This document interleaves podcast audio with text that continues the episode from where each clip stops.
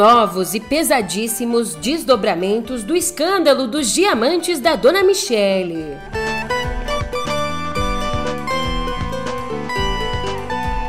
Também por aqui, Juscelino Filho fica no governo.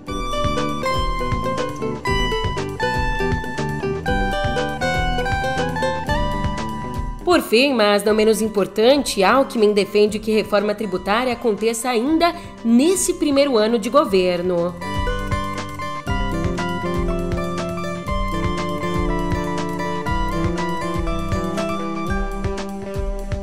Um ótimo dia, uma ótima tarde, uma ótima noite para você. Eu sou a Julia Kerk e vem cá, como é que você tá, hein? Nessa terça, dia 7, você também já tá meio cansado de ouvir essa historinha mal contada?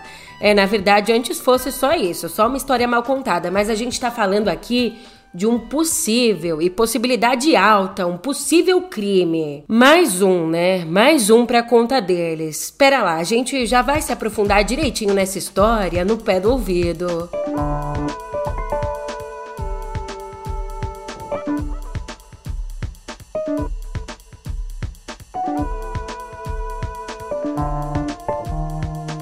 Ontem a gente começou a conversar, já mergulhou de cabeça nessa história dos diamantes da Michelle. Pois então, atualizações. A Polícia Federal abriu um inquérito para investigar a tentativa do governo de Jair Bolsonaro de receber ilegalmente joias presenteadas pela Arábia Saudita. Avaliadas em mais de 16 milhões, em 16 milhões e 500 mil reais, as peças da marca suíça Chopard foram apreendidas pela Receita Federal na mala de um integrante da comitiva do Ministério de Minas e Energia que desembarcou no aeroporto de Guarulhos em outubro de 2021, depois de uma viagem oficial ao Oriente Médio. É, eles meteram as joias ali na mala, acharam que ninguém ia perceber, só que perceberam. Não pagaram tributo para a joia entrar no país, não pagaram a multa, tentaram dar carteirada.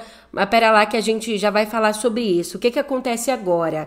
Essa abertura de inquérito atende à solicitação feita mais cedo pelo Ministério da Justiça e Segurança Pública para, na palavra deles, apurar possíveis fatos criminosos. Já a Receita Federal em si informou que vai apurar a entrada de um outro pacote, um outro conjunto de joias masculinas da Chopar, que não foi interceptado na alfândega e que seria destinado ao ex-presidente. Inclusive, existe um recibo que assegura que esse outro pacote de joias, joias masculinas, de valor incalculável, não divulgado publicamente, existe sim um recibo que assegura que esse outro pacote foi entregue ao Palácio do Planalto. Por que, que ele não foi retido também.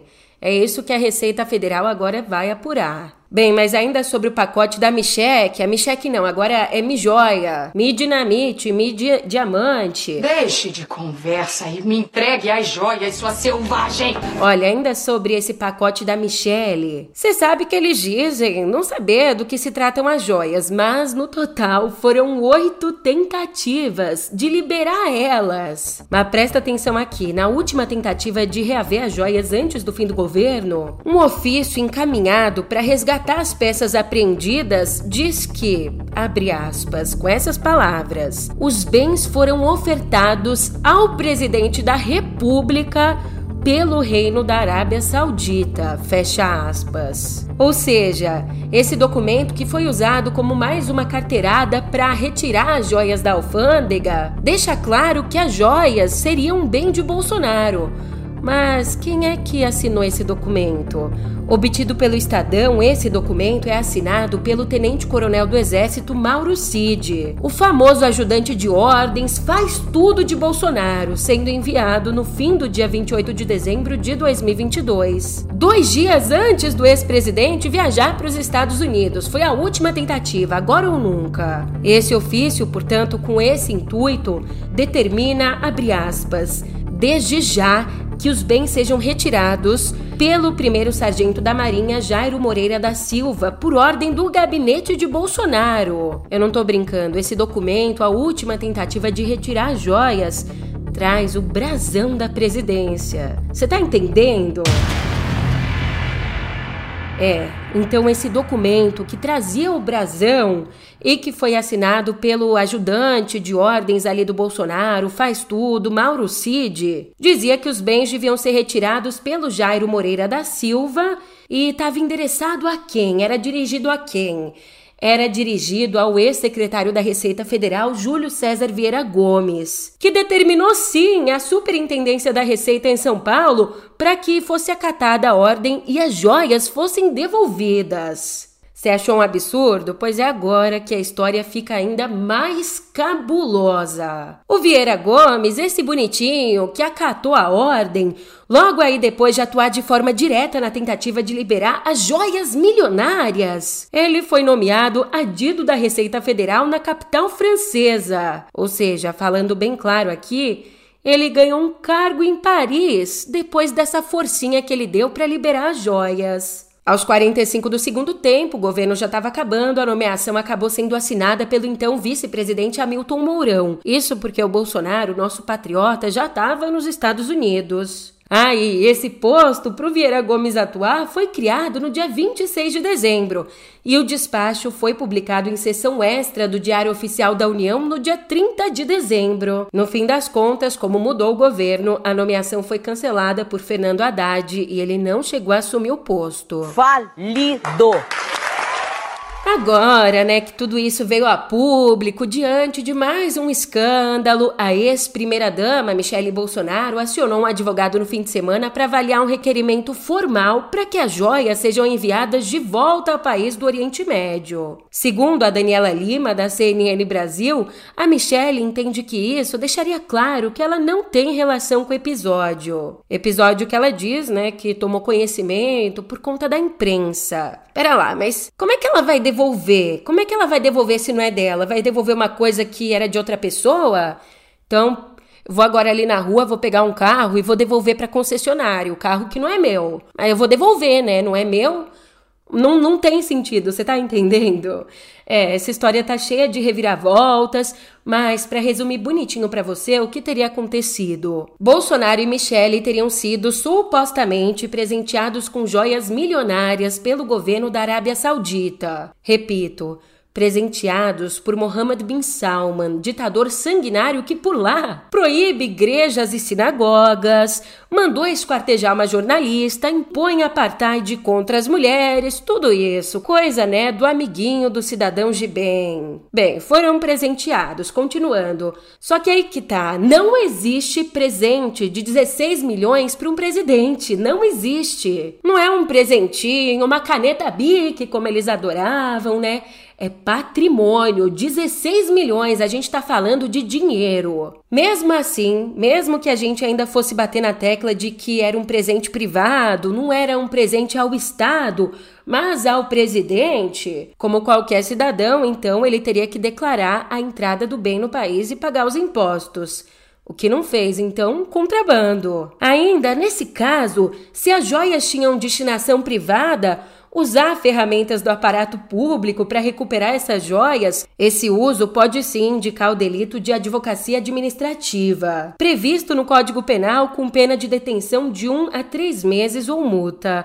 Ainda o uso do avião oficial para essa missão privada de recuperar uma joia que, portanto, seria do presidente, não do Estado também aponta um claro desvio de finalidade. Mas, seguindo então para a segunda hipótese, a mais concreta, de que é impensável um presente de 16 milhões para uma pessoa física, é, não é propina, não, é doação, como ele é bonzinho. Então, nesse caso, nesse segundo caso, Existe uma legislação específica que aborda o conflito de interesses no âmbito da administração pública federal, sendo vedado por lei, tá na lei que é vedado o recebimento de presentes pessoais de alto valor econômico, quando oferecidos em razão de suas atribuições. E ainda especificamente em relação às autoridades estrangeiras, o Código de Conduta da Alta Administração Federal condiciona o recebimento, nos casos protocolares, a uma necessária reciprocidade. Teve aqui? Não teve. Então, Bolsonaro diz que não é dele, mas porque atuou fora da legislação e às pressas antes de terminar o governo para conseguir as joias. Se era mesmo um presente para ele, por que, que não pagou imposto e as quatro linhas? Os justiceiros da Lava Jato vão à loucura. Coloquem, desculpe palavras na minha boca. É, passando de um episódio delicado a outro, delicado para dizer o mínimo, né? Agora a gente olha para o atual governo, porque, sob pressão de membros do União Brasil, o presidente Lula decidiu manter o Juscelino Filho no Ministério das Comunicações. Decidiu manter mesmo com uma série de acusações de uso indevido de recursos públicos. Ó, oh, ontem, para acabar com esse diz que me diz, o ministro foi recebido pessoalmente por Lula no Palácio do Planalto, depois de 10 dias de viagem à Espanha para um congresso de telecomunicações. Também participaram do encontro os ministros da Casa Civil, Rui Costa, e das Relações Institucionais, o Alexandre Padilha. E interlocutores dos ministros disseram que a orientação de Lula para o Juscelino foi que ele vá pra rua e se explique. Então, logo depois da reunião, o Juscelino foi lá, pegou o celular e foi pro Twitter. Disse que a conversa com Lula foi muito boa, que esclareceu, abre aspas, acusações infundadas e que vai viajar com Lula ainda nesse mês. Julia, mas se tem tantas suspeitas envolvendo Juscelino, por que, que o Lula pagou um preço tão alto para mantê-lo no governo? É, meu amigo, é o jogo do poder. Deixa eu te lembrar de uma coisa: a indicação do Juscelino para ocupar o Ministério das Comunicações foi estratégica, no sentido de interlocução com a Câmara e com o Senado. O Juscelino é uma figura importantíssima no União Brasil. União Brasil que tem 59 votos na Câmara e 9 no Senado.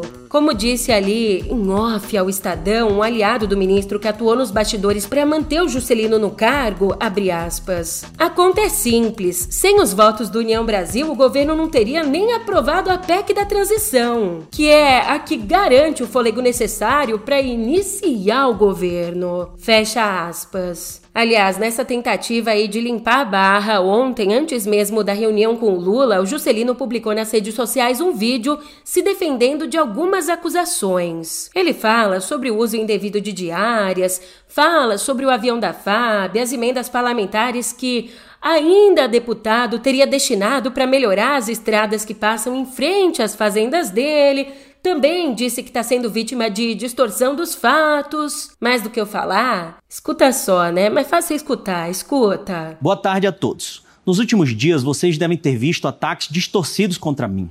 Então eu vou esclarecer isso de uma vez por todas, para que fique claro que não houve qualquer irregularidade nas viagens que fiz como ministro. O primeiro ponto é sobre a minha viagem ao Maranhão, que foi uma viagem a trabalho, com reuniões com a gerência regional da Anatel com o prefeito de São Luís e até mesmo com o governador do estado.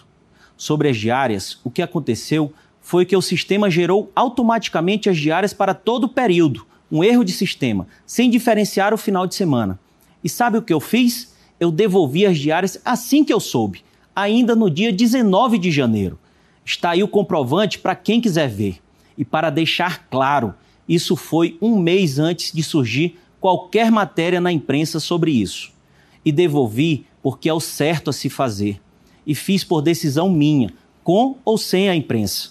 Essas diárias, pessoal, elas estão no portal da transparência e podem entrar lá para verificar se quiser. O próprio site mostra que houve a devolução dessas diárias nessa data que falei.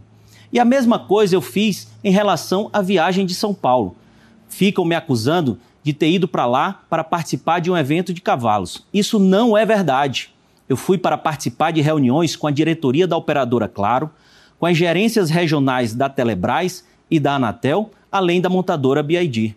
E eu fui sim de voo oficial da FAB porque estava indo para uma agenda oficial. E o meu retorno se deu em voo da FAB compartilhado, solicitado por outro ministério.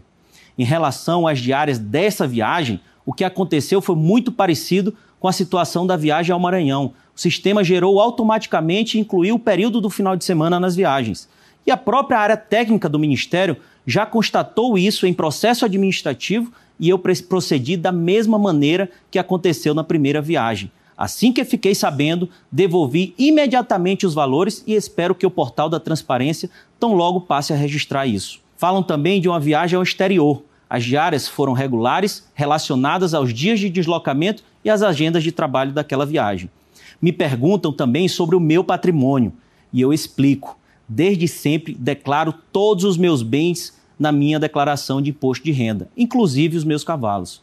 E faço questão de deixar claro: a Receita Federal sempre aprovou todas as minhas declarações de imposto de renda. E mais, a Justiça Eleitoral também aprovou as minhas contas.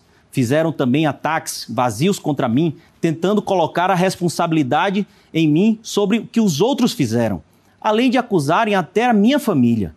Isso é uma injusta distorção dos fatos. Estou à disposição das autoridades para tratar de tudo que está sob minha responsabilidade, mas é inaceitável que me envolvam com atos de terceiros. Sou ficha limpa e não respondo a nenhum processo, e é importante deixar isso bem claro. Sobre as emendas parlamentares, esse é um instrumento legítimo do Congresso Nacional. Eu não posso responder pelas contratações. E, vale dizer, não houve obra nas proximidades da minha fazenda, nem na via de acesso.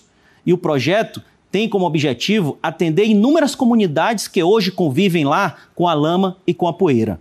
Então é isso, pessoal. Eu respeito o trabalho da imprensa, mas está claro que não houve qualquer irregularidade ou prejuízo aos cofres públicos. Apesar aí do vídeo do Juscelino e da decisão do Lula, integrantes do governo afirmaram à coluna de Juliana Dalpiva, do UOL, afirmaram que o uso do avião da FAB e o recebimento de quase 3 mil reais em diárias para participar de leilões de cavalos de raça disseram que tudo isso vai ser analisado na próxima reunião da Comissão de Ética Pública da Presidência da República no dia 28 de março. Tantas coisas acontecendo, tantas coisas que a gente fica pensando, nossa, será que a gente está cometendo os mesmos erros do passado? Então, nada mais justo do que a gente pensar sobre tudo isso a fundo.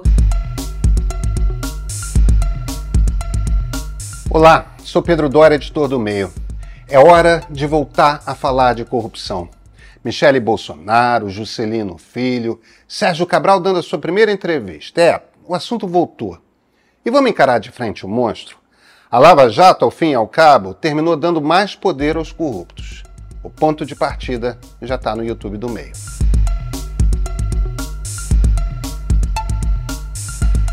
Voltando ao nosso noticiário, a gente volta lá no Congresso com o senhor Arthur Lira. O presidente da Câmara, o Lirinha, disse ontem que até agora o governo não tem forças no Congresso para aprovar matéria simples, quanto mais textos que demandam alteração constitucional. O grupo de trabalho da reforma tributária foi instituído, ela não terá é, nenhum tipo de preconceito em rediscutir todas as questões, em revisitar todos os interessados.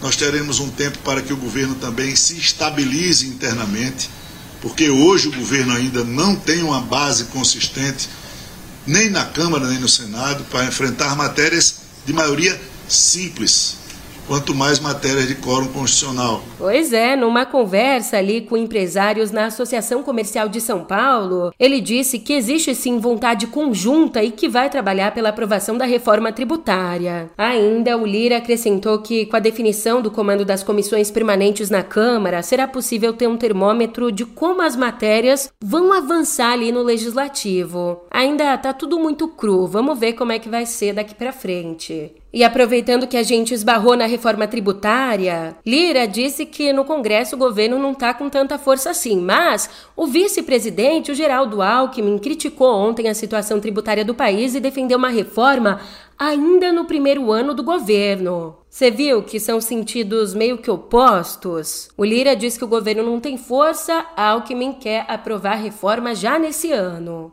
Bem, ali no evento Cresce Brasil, da Federação Nacional dos Engenheiros em São Paulo, o doutor Alckmin disse que o nosso país vive um manicômio tributário. Nós precisamos ter uma agenda de competitividade. Por que, que o país ficou tão caro? Precisamos ter uma agenda de competitividade. É questão tributária? É. Temos que fazer a reforma tributária é possível esse manicômio tributário que nós vivemos. Vai tudo parar na justiça. A melhor profissão do mundo é advogado tributarista. É uma fábula o valor das ações. e judicializa tudo. Simplificar, simplificar. O mundo inteiro tem IVA. Nós temos PIS, COFINS, ICMS, IPI, ISS. O mundo inteiro tem um, que é um IVA. O setor de serviço está preocupado? Vamos sentar e resolver. Tem soluções espetaculares. A ideia não é tirar de um e dar para o outro, é neutralidade, do seu ponto de vista tributário, mas é eficiência econômica eficiência econômica, simplificação eh, tributária. Então, eu diria que essa é uma reforma central. Estamos extrema e tem que ser rápido. Aproveitar o primeiro ano. O governo anterior perdeu essa oportunidade. Estava maduro, duas PECs prontinhas, porque ficou com o negócio de CPMF. Tem o menor sentido você criar mais um tributo e um tributo sobre operação financeira no país onde o problema do custo de capital é central. Central, juros. E como a situação não está fácil no Congresso, para acelerar a aprovação da reforma, o governo está avaliando apresentar uma versão reduzida desse projeto, dessa reforma tributária. Como assim reduzida? Seriam retirados do texto cinco temas: o Simples Nacional, Saúde, Educação, Transporte Público e Incorporações Imobiliárias, que ficariam sem alteração, evitando entraves, evitando discussões mais polêmicas. E ontem, quem também falou sobre a situação econômica monetária aqui do nosso país é o ministro da Fazenda, Fernando Haddad. Só que ele focou na proposta que deve substituir o atual teto de gastos. Como Haddad disse, essa proposta já foi fechada com a equipe dele e agora, portanto, o formato vai ser apresentado aos outros membros da área econômica do governo e ao presidente Lula. Lembrando, né, que o objetivo do teto de gastos, que o teto de gastos é uma ferramenta, é um mecanismo que contém a expansão dos gastos primários, coloca um teto para preservar a sustentabilidade das nossas contas públicas. Então, esse novo arcabouço fiscal, que tem essa mesma finalidade, essa outra ferramenta, a nossa nova âncora, é um dos temas mais aguardados pelo mercado, porque interfere diretamente nas expectativas para as contas públicas nos próximos anos.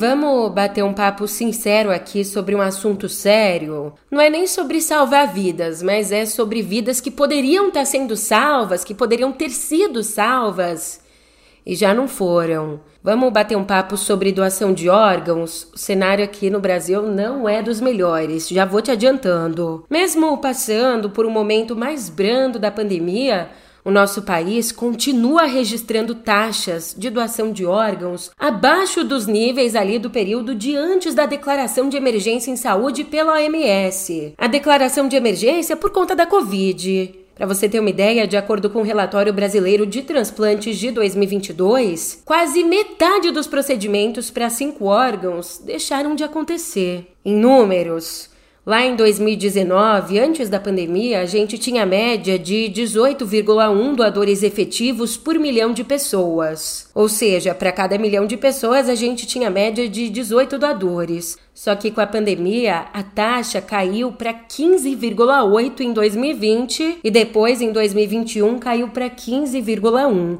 ou seja, 15 doadores em cada milhão de pessoas. E aí, mesmo com a retomada da, entre muitas aspas, né, vida normal no ano passado, a taxa subiu um pouquinho, subiu para 16,5 mas ainda está abaixo do período pré-pandêmico. E uma das explicações está exatamente na resistência dos familiares em autorizar a doação. No ano passado, a taxa de recusa foi de 47%, a maior dos últimos 10 anos. Eu sei, é muito delicado, é muito complicado, mas conversem com as suas famílias, eu converso com a minha família. Poxa vida, a vida encontra formas tão bonitas de continuar, né? Então vamos fazer por onde?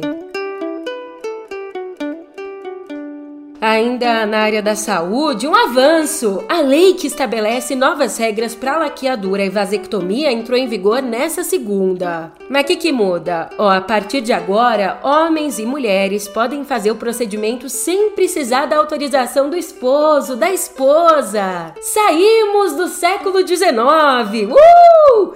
Também uma outra mudança que a gente teve foi na idade mínima. Antes, para você fazer a vasectomia ou a laqueadura, você precisava ter dois filhos vivos de qualquer idade ou ter pelo menos 25 anos. Mas com a mudança, qualquer um a partir dos 21 anos já pode realizar os procedimentos, ainda que sem filhos. Aí, mais um ponto: a laqueadura passa a ser permitida durante o parto quando e só quando a vontade da mulher for manifestada com pelo menos 60 dias de antecedência e as condições médicas forem respeitadas. De olho nos dados, só no ano passado, segundo o DataSUS, foram realizadas 104.800 laqueaduras e 51.500 procedimentos de vasectomia. E meu amigo, minha amiga, pelo amor de Deus, né? Eu não tô comemorando aqui porque ela é feminista, não quer mais bebês no mundo, pelo amor de Deus.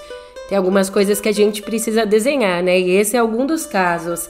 A gente está comemorando mais uma forma de termos autonomia sobre os nossos corpos. Isso e apenas isso.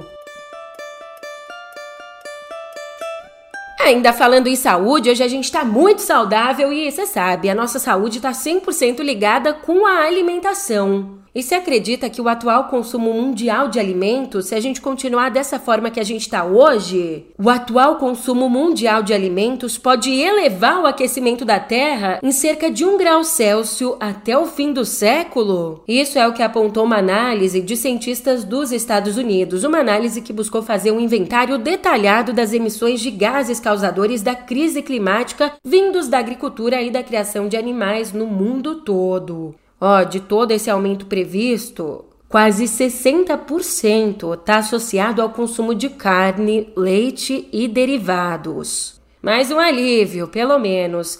Um estudo que vem na contramão, na verdade vai no mesmo sentido, né? Mas nos apresenta um, um caminho alternativo. Olha, um estudo publicado pela revista científica Nature Climate Change mostrou que mais da metade desse aumento nos termômetros pode sim ser evitada desde que sejam adotadas medidas como melhores práticas agrícolas, contenção de desperdício e redução no consumo de carne vermelha.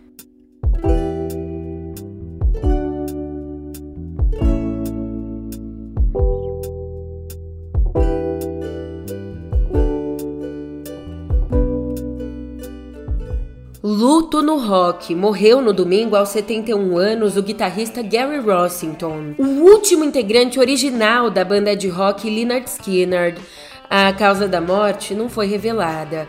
Ele tinha problemas cardíacos e chegou a passar por uma cirurgia de emergência em 2021. Lembrando da trajetória, Rossington foi um dos fundadores do grupo com o baterista Bob Burns e o baixista Larry Johnstone.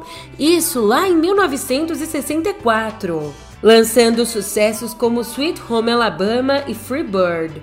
E ele sobreviveu a acidentes brutais nos anos 70, incluindo uma tragédia de avião que matou três membros da banda.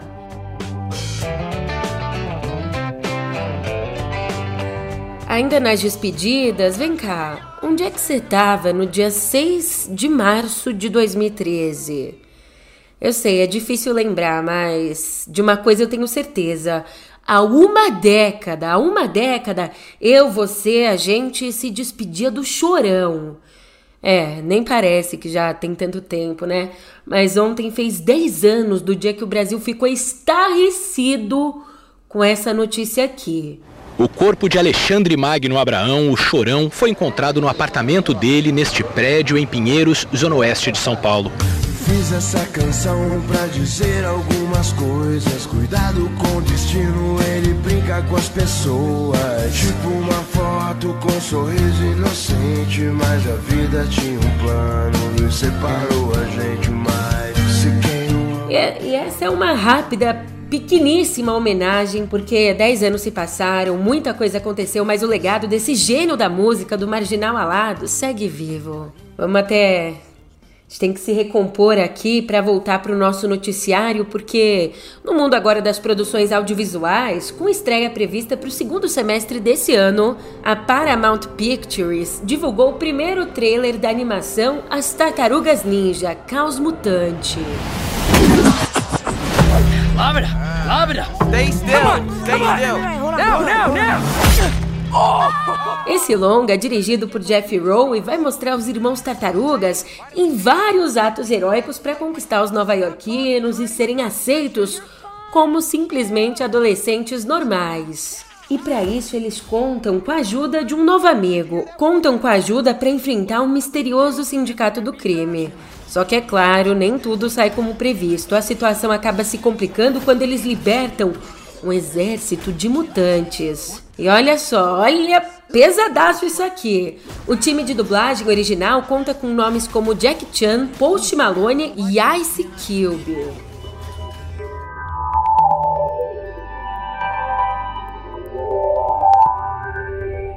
Com certeza você já ouviu por aí que ninguém carrega uma cruz maior do que pode aguentar. Então, eu não sei não.